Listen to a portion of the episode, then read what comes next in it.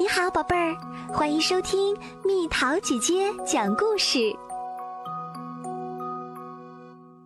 小狼就得会咳嗽。今晚满月，当大狼们对着圆月嚎叫时，小狼也想在那里。不幸的是，小狼感冒了。那有没有一头小狼会对着圆月咳嗽呢？这不可能。圆月开始暗淡了。这时，小狼偷偷地从床上跑了出去。小狼拖着沉重的双腿，穿过诡异的月光下的森林，踩着地上可怕的阴影，一路向前跑着。没跑多久，他听见一阵嚎叫声，这声音令人浑身颤抖。但小狼还是继续向前跑去。突然，他看见许多狼像被冻住一样站在那里，但小狼还是继续向前。他完全忘记了咳嗽，这个夜晚对他来说太恐怖了。但小狼依然继续朝前跑。最后，他终于到了。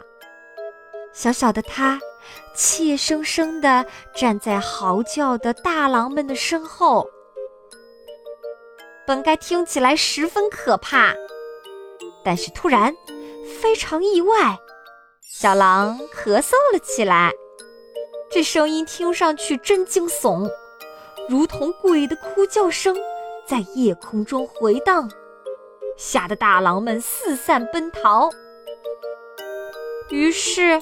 月夜里又剩下小狼独自一人瑟瑟发抖。然而有两头狼留了下来，他们听出了小狼的咳嗽声。爸爸妈妈，小狼大叫着，几乎噎住了。他太高兴见到他们啦！他们一起穿过森林回家，爸爸陪在他的左边。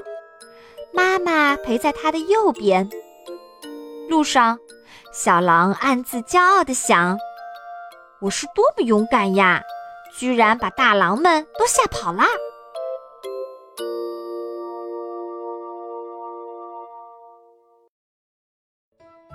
好了，宝贝儿，故事讲完啦。你可以在公众号搜索“蜜桃姐姐”，或者在微信里搜索“蜜桃五八五”。找到，告诉我你想听的故事哦。